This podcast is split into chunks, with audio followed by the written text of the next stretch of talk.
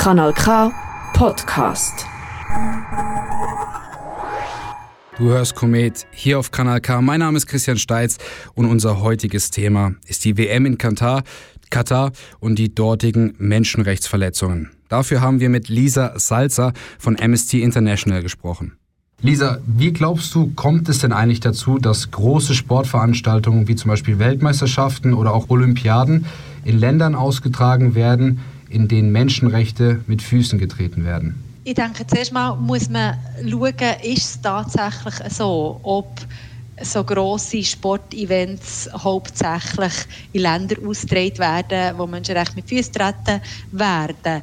Es ist aus unserer Sicht natürlich begrüßenswert, dass das sehr stark jetzt so mediatisiert wird oder, oder wirklich ähm, äh, in der Weltöffentlichkeit das Thema Menschenrechtsverträglichkeit von, von grossen Sportanlässen ist, ist angekommen. Gleichzeitig muss ich sagen, es gibt auch immer Sportanlässe, also zum Beispiel im Sommer die Frauen-EM in UK, die nächsten Olympischen Spiele finden in Paris, dann in San Francisco ähm, statt. Ich sage das jetzt nicht für wie ein Ranking zu machen, weil letztendlich ist es auch so, dass es eigentlich in jedem Land von der Welt kommt zu Menschenrechtsverletzungen. Ähm, aber ich will damit einfach sagen, äh, man muss ein bisschen aufpassen, vielleicht mit, mit äh, Prognosen oder Tendenzen zu erkennen. Aber es ist natürlich nicht von der Hand zu weisen, dass jetzt die letzten grossen Sportanlässe in Länder haben stattgefunden mit Russland, China, Katar, wo, wie du sagst, die Menschenrechte mit Füßen treten werden. Und hier ist aus unserer Sicht in erster Linie natürlich verwerflich, wenn bei der Vergabe von so einem, von so einem Sportevent eigentlich offensichtlich ist, dass dass es, zum, dass es Menschenrechtsrisiken gibt, die im Zusammenhang stehen, auch mit der Vorbereitung, mit der Durchführung von dem, von dem Event und eigentlich keine Massnahmen dagegen getroffen werden. Das ist in Katar auch ganz stark der Fall gewesen.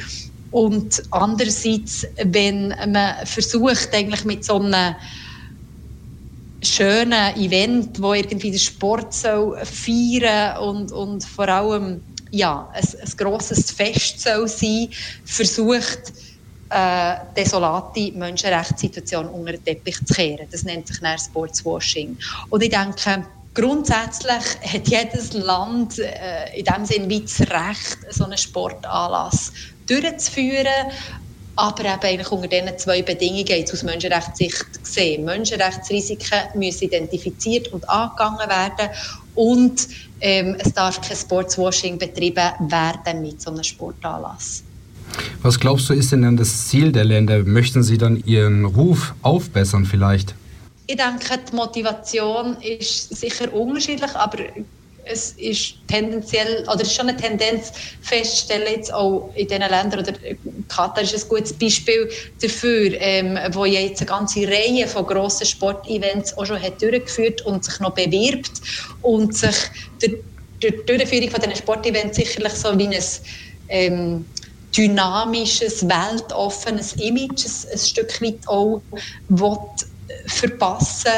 Ähm, Sport ist allgemein sehr positiv behaftet und hier sind wir eben wieder ein Stück weit näher in der Gefahr vom Sportswashing, dass man wie versucht, ähm, eigentlich vor allem eben das Image einer Weltöffentlichkeit auch zu zeigen von einem modernen Staat, ähm, wo eben auch fähig ist, so eine grosse Fußball-Weltmeisterschaft durchzuführen und wo man jetzt aber eben in Katar hat gesehen, gleichzeitig versucht wird, alles, was nicht gut gelaufen ist, eigentlich unter einen, unter einen Teppich zu kehren. Und das ist eigentlich im Fall von Katar ist das ganz klar aus meiner Sicht auch gescheitert, eigentlich das, das Sportswashing, das man hat versucht. Sport steht für mich für Zusammenhalt. Im Sport steht man zusammen für das Gute.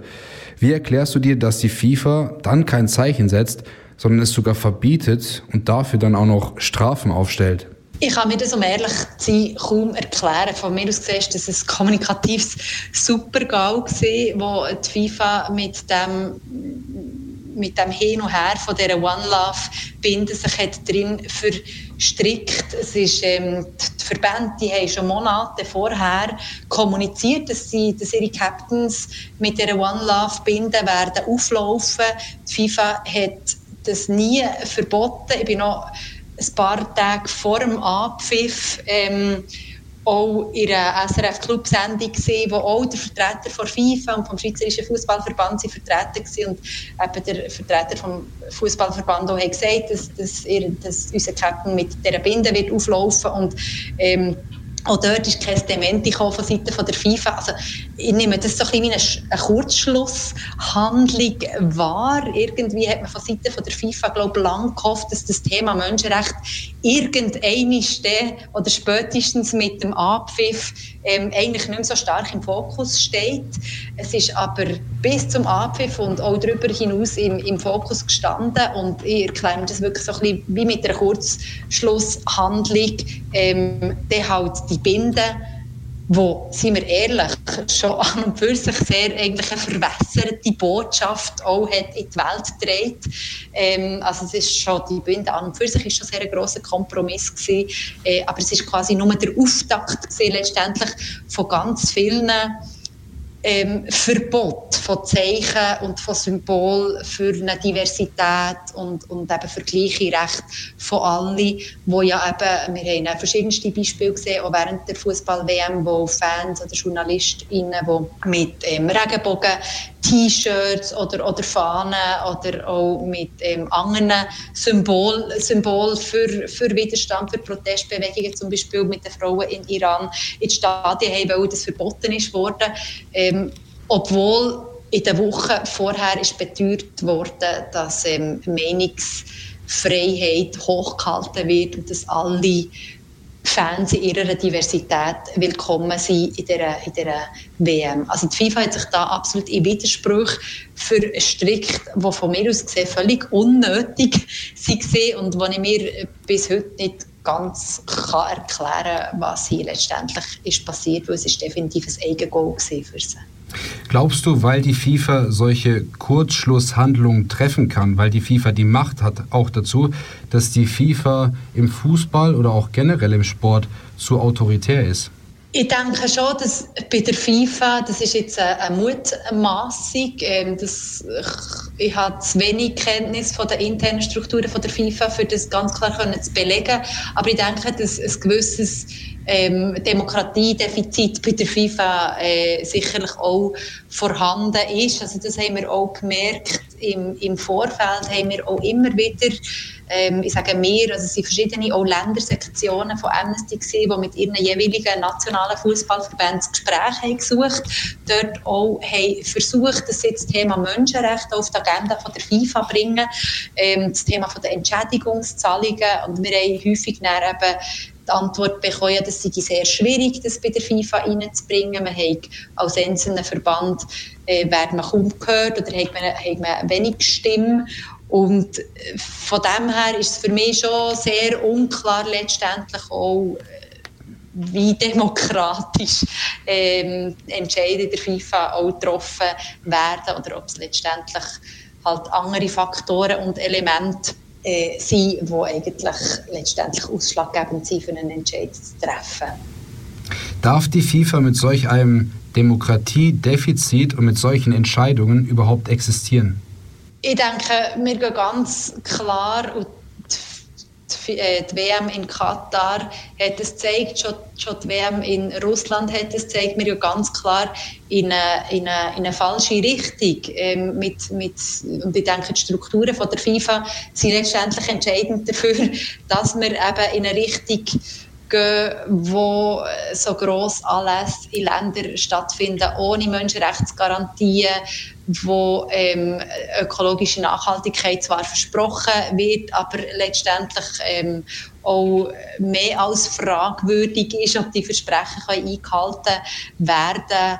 Und letztendlich bin ich fest davon überzeugt, dass die FIFA all die Werte von Nachhaltigkeit, von Menschenrecht, von, von, von, von gleichen Recht für alle nicht einfach an, an Programm, äh, an Departement delegieren, sondern dass all die Werte ganz stark eigentlich von den Personen, die die FIFA verkörpern und die letztendlich auch ähm, ja, ihr, ihr Gesicht in, in, in der Öffentlichkeit zeigen. Also, zum Beispiel Gianni Infantino, es ist ganz wichtig, dass er, oder es wäre ganz wichtig, dass er die Werte würde verkörpern, für ähm, dort auch glaubwürdig zu sein und in so eine, und, und letztendlich sich eben in eine Richtung zu entwickeln, wo ähm, so Sportanlässe menschenrechtsverträglich, umweltverträglich ähm, und nachhaltig umgesetzt werden. Gianni Infantino hat eine sehr umstrittene Eröffnungsrede gehalten. Wie hast du diese Rede wahrgenommen? Ja, also meine erste Reaktion war äh, Fremdscham. Ja, wirklich wie für uns als, als quasi Menschenrechtsaktivistinnen ähm, oder, oder wo wir uns sehr stark mit Menschenrechten befassen und tagtäglich eigentlich auch mit Betroffenen von Menschenrechten zusammenarbeiten, ähm, ist quasi das A und O, dass wir nicht für Betroffene reden, dass sie selber für sich reden.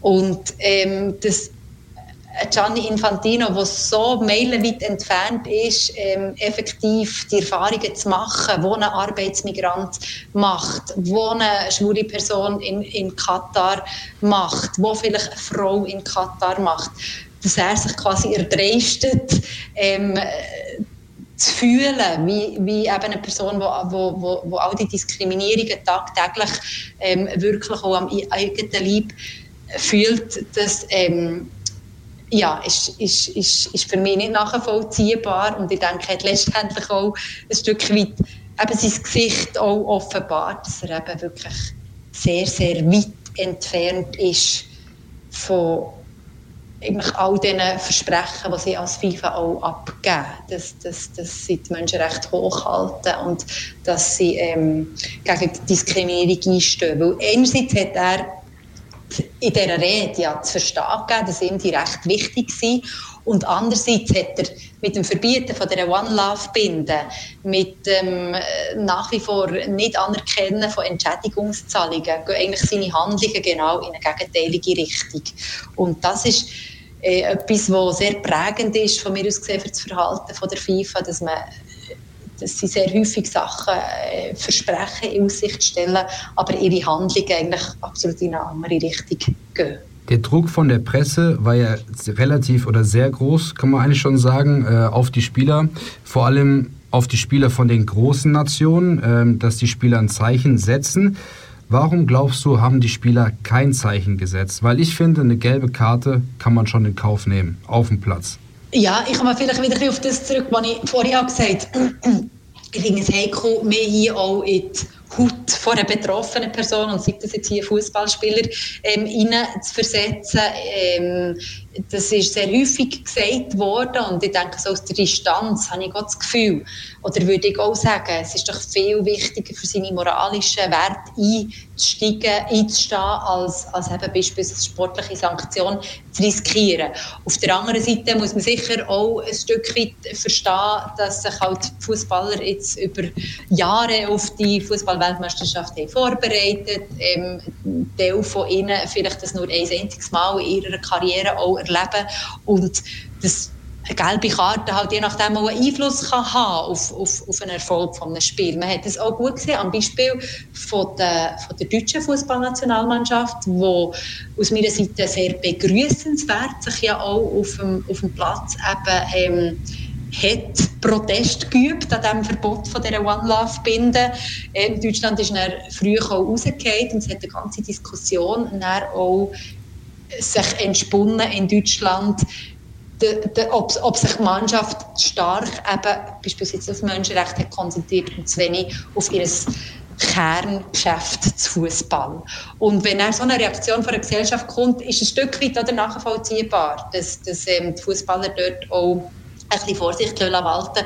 Auf der anderen Seite muss man auch sagen, die Fußballerei eine wahnsinnige, ähm, eine wahnsinnige Plattform. Und ich finde, ähm, es hat einen guten Mittelweg gegeben, jetzt beispielsweise für das Schweizer Team ähm, auf die One Love Binde zu verzichten, weil man keine sportliche Sanktion riskieren will, aber eine andere Art von Protest ins Stadion zu tragen, wie das zum Beispiel die deutsche Mannschaft hat gemacht. Oder dass der Fußballverband ähm, sich die Funktionäre in der Öffentlichkeit auch ganz klar dazu äußern, dass sie das nicht akzeptieren, ähm, quasi die Kehrtwende von der FIFA und dass sie dort auch Konsequenzen einfordern oder, oder sicherlich ähm, ja, noch ein Gespräch suchen mit der FIFA. Und dort ist auch die Reaktion vom, jetzt vom Schweizerischen Fußballverband relativ lau gesehen, wo einfach hat gesagt ja, wir akzeptieren jetzt das und wir äh, fokussieren, uns jetzt auf den Fußball. Also ich denke, es muss einen Mittelweg geben. Ähm, Fußball findet nicht im luftleeren Raum statt. Ähm, ganz bestimmt nicht eben in einem Land und in einem Kontext wie Katar. Und ich denke, ähm, es gibt immer Wege, einerseits eben Protest zu üben, für seine moralischen Überzeugungen einzustehen und gleichzeitig sich eben auf das Kerngeschäft, auf den Fußball zu konzentrieren. Und das wäre die Erwartung sicher, die ich an die, an die Fußballspieler habe. Das war Lisa Salzer von Amnesty International.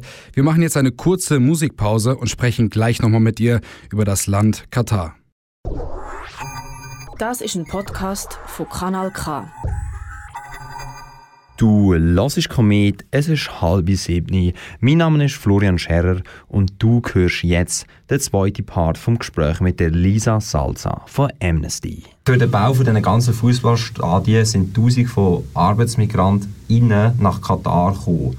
Wie sieht es mit denen ihren Arbeitsbedingungen und Recht aus? Weil wir haben jetzt ja sehr viel mediale Aufmerksamkeit auf Katar bekommen und hat es da hat's dann Verbesserungen gegeben oder ist es noch so schlimm wie am Anfang? Wie sieht es da momentan aus?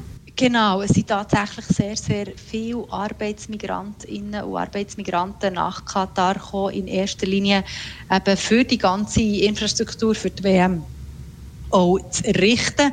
Man muss vielleicht sagen, schon 2010 ist ja 90 Prozent der Arbeitskraft in Katar ähm, sind Arbeitsmigrantinnen und Arbeitsmigranten gesehen, Menschen aus, aus Nepal, aus Bangladesch, aus, aus Indien, aber auch aus, aus ostafrikanischen Ländern.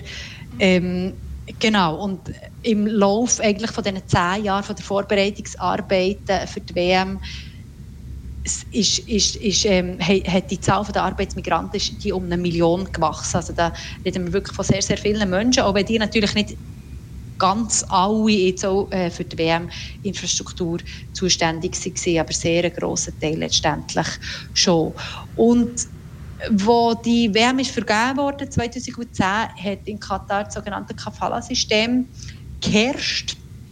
Ähm, das bedeutet eigentlich, es ist wie ein System von der, von der, von der Bürgschaft, also wo wie die Arbeitgeber für ihre Arbeitnehmer bürgen. Das bedeutet, dass äh, wenn äh, der Arbeitsmigrant nach Nepal, äh, excuse, nach Katar einreist, muss er den Pass abgeben an Arbeitgeber. Der Pass wird konfisziert, eigentlich für die ganzen äh, Aufenthaltsformalitäten. In der Praxis ist es so gewesen, dass der Pass häufig nicht ist zurückgegeben wurde, was natürlich einer ganzen Willkür auch aussetzt. Und äh, sie sind dann auch in eine, in eine quasi wie in einen Teufelskreis gekommen, weil da sie wie kein Instrument hatte, für sich gegen Ungerechtigkeiten zu wehren, ist ähm, zum Beispiel, wenn es zu Lohndiebstahl ist, ist gekommen, es ist 100'000-fach zu Lohndiebstahl gekommen, haben sich die Arbeiter eigentlich nicht können wehren dagegen. Unter dem Kafala-System braucht es auch eine Bewilligung, wenn man den Job wechseln oder wenn man das Land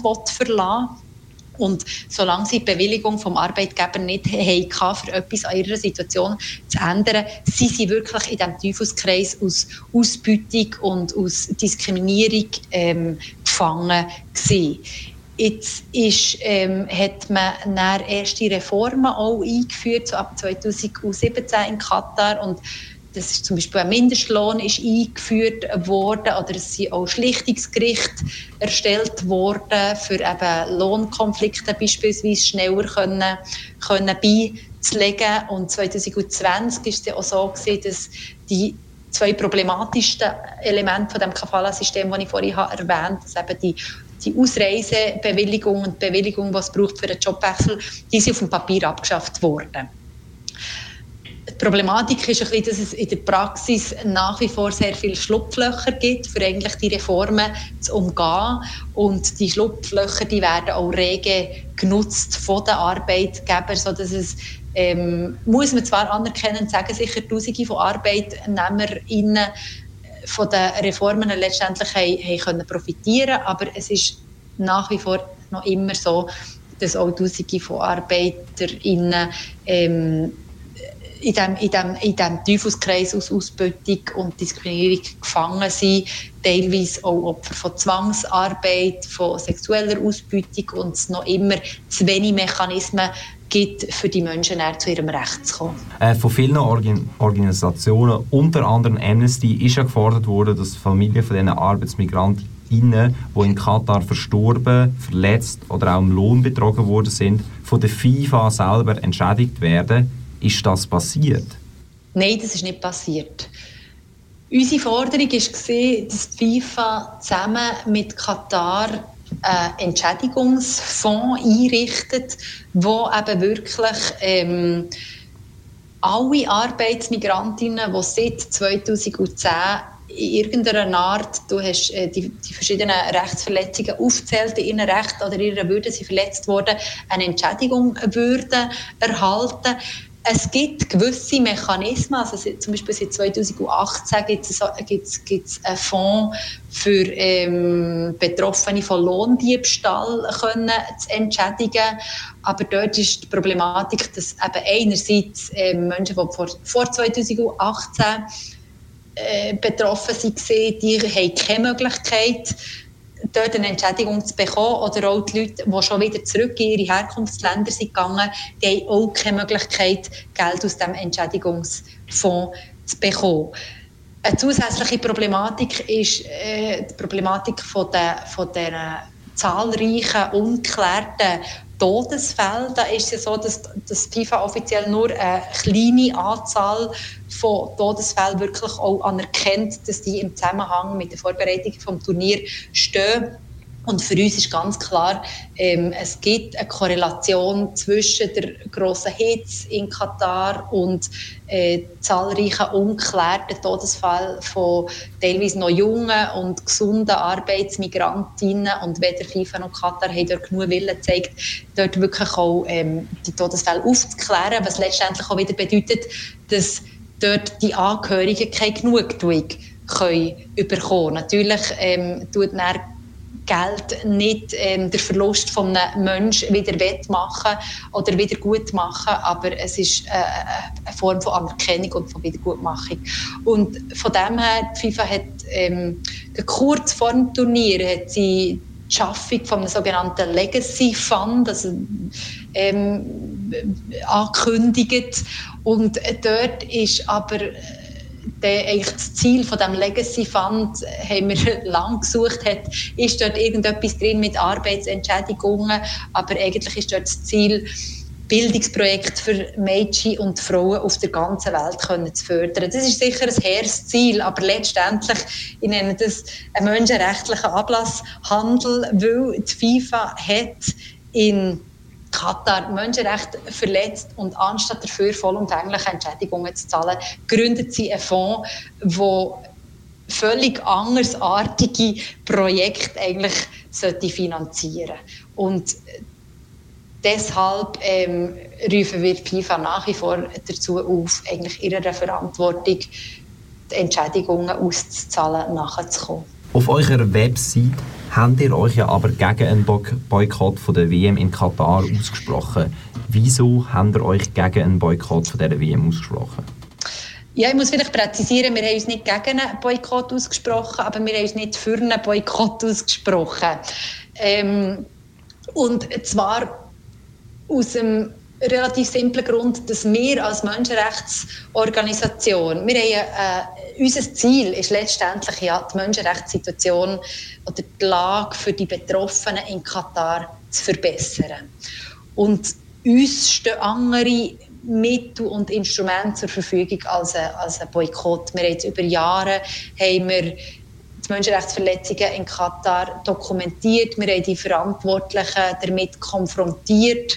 Ähm, wir haben letztendlich auch wirklich können Verbesserungen erzeugen. Es ist zu Reformen gekommen in Katar wie auch bei der FIFA selber und wir haben als, als Menschenrechtsorganisation geben wir uns quasi die Regel, dass wir Boykott nur als allerletztes Mittel, wenn alle anderen Instrumente nicht mehr erfolgsversprechend sind, eigentlich einsetzen. Und wir haben ähm, vor der WM nach wie vor eine Funke Hoffnung gehabt, dass eigentlich mit den bestehenden wir auch, oder Instrumenten, die wir haben, beispielsweise Petitionen, ähm, dass, es, dass, dass, dass wir dort noch eine Möglichkeit auch haben, äh, beispielsweise eben den Entschädigungsfonds können, ähm, die Forderung nach dem Entschädigungsfonds wirklich können an, an die FIFA zu tragen.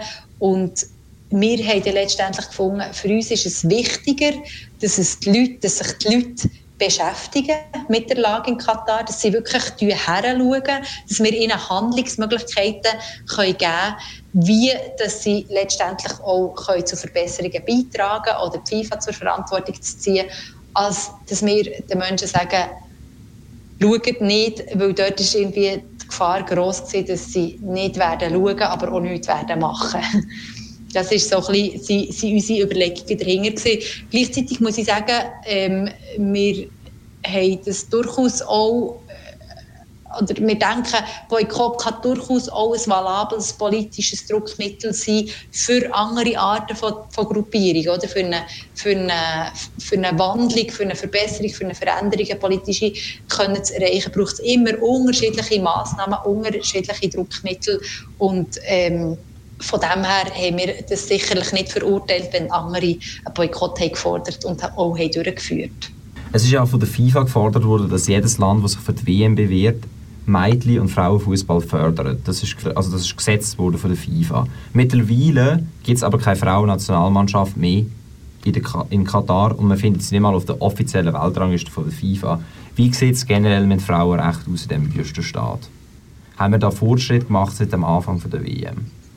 Nein, es wird sicher jetzt seit dem Anfang der WM keine Fortschritte gegeben. Da ist auch nicht ähm, hat, hat jetzt eigentlich auch keine Versprechen äh, seitens Katar gegeben. Natürlich ähm, einerseits das Versprechen, den Frauenfußball zu fördern, aber mindestens ebenso wichtig wäre die Stellung von der Frau in Katar eigentlich zu stärken und, und ihre, dass sie gleiche Rechte hat wie eigentlich ihre männlichen gegenüber. Es ist in Katar noch immer so, dass Frauen für sehr viele Entscheidungen die wegweisend sind für ihr Leben. Also beispielsweise, ob sie im Ausland können studieren können oder wenn sie wenn können heiraten können. Das sind sie abhängig von einem männlichen Vormund und von dem her sind sie sehr stark auch an die Willkür gebunden vom, von, dem, von dem männlichen Vormund. Und da denke ich, das wäre einer der wichtigsten Schritte,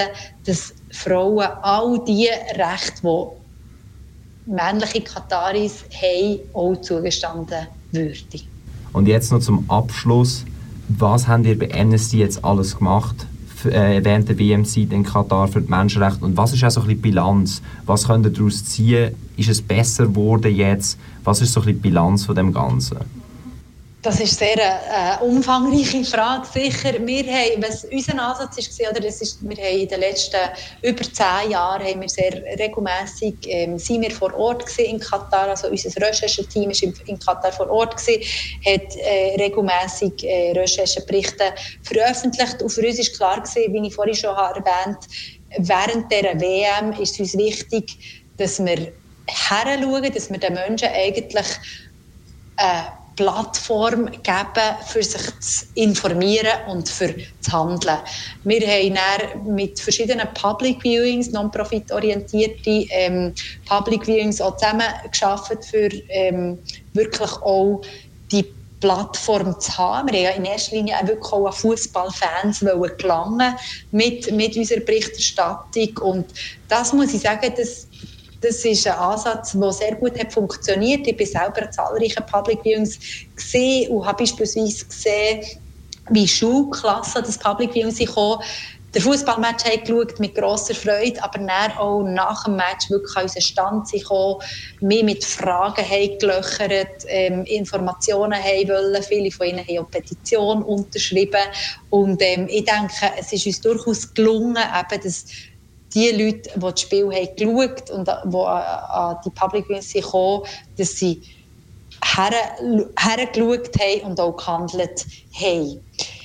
Jetzt unsere Bilanz, ich denke, das kann man noch nicht abschließend sagen. Sie sehr viele Versprechen abgegeben worden, eben wirklich auch, dass man zum Beispiel ein Arbeitszentrum in Katar will schaffen, dass man eben so einen Legacy Fund will einführen, ähm, dass all die Reformen, die sie eingeführt werden, auch werden Bestand haben über die WM raus.